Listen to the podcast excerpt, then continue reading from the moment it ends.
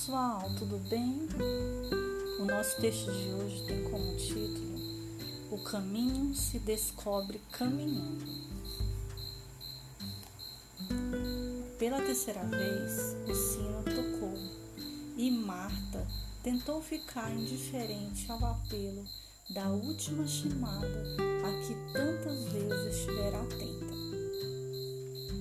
Aquele som trazia sua mente tantas lembranças, algumas tão bonitas que dava gosto vê-las ali presentes. Como se o tempo voltasse e ela pudesse sentir o cheiro do vestido novo e algazar dos irmãos e vizinhos a caminho da missa.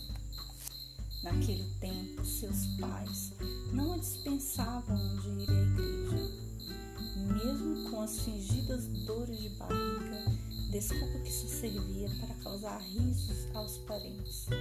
E assim foi se acostumando à obrigação. Mais tarde, já adolescente, descobriu que a obrigação poderia ter suas vantagens quando teve início a primeira paquera. No dia do casamento, andava deslumbrante em seu vestido de noiva mesmo sem nenhuma convicção, cumpriu o ritual do sacramento que mais tarde estaria esquecido numa longa e tumultuada separação.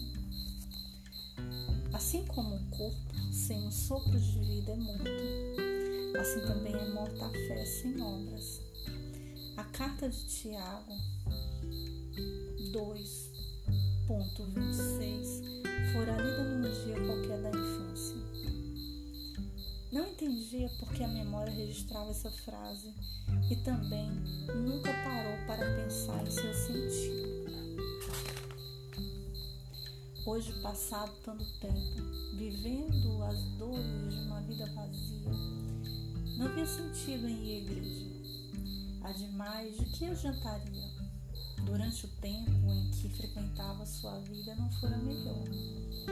Nem mesmo o sacramento da união conjugal evitar a catástrofe da separação.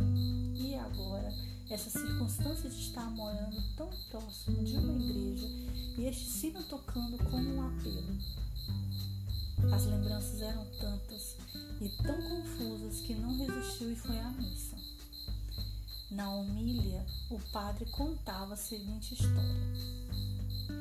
Um jovem interrogou ao seu mestre a razão de não melhorar a sua vida mesmo com os bons ensinamentos do sábio, ao que ele respondeu: Meu jovem, o bairro onde você mora é distante? Sim, mestre. Você conhece bem o caminho, o ponto de ser capaz de ensinar a alguém que queria chegar lá? Sim, explico o caminho de maneira a não deixar dúvida, respondeu o jovem. E você acha que só com explicações a pessoa chega lá? Não, mestre. A pessoa tem que pegar o ônibus até o terminal, de lá pegar outro ônibus e ao descer no bairro, tem de procurar a rua onde mora. Pois é isso que eu quero lhe explicar. Os ensinamentos são assim.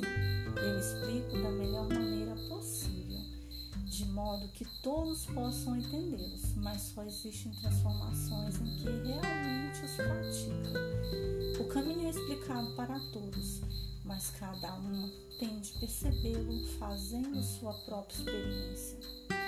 Marta ouviu atenta a história e sentiu uma mudança interior. Percebeu que o tempo todo estivera apenas ouvindo ensinamentos sem jamais praticá-los.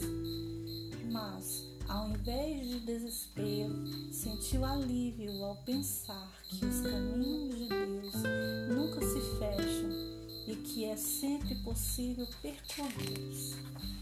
Moral da história: não basta conquistar a sabedoria, é preciso usá-la.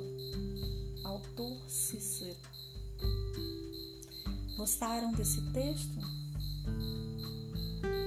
Estarei compartilhando outro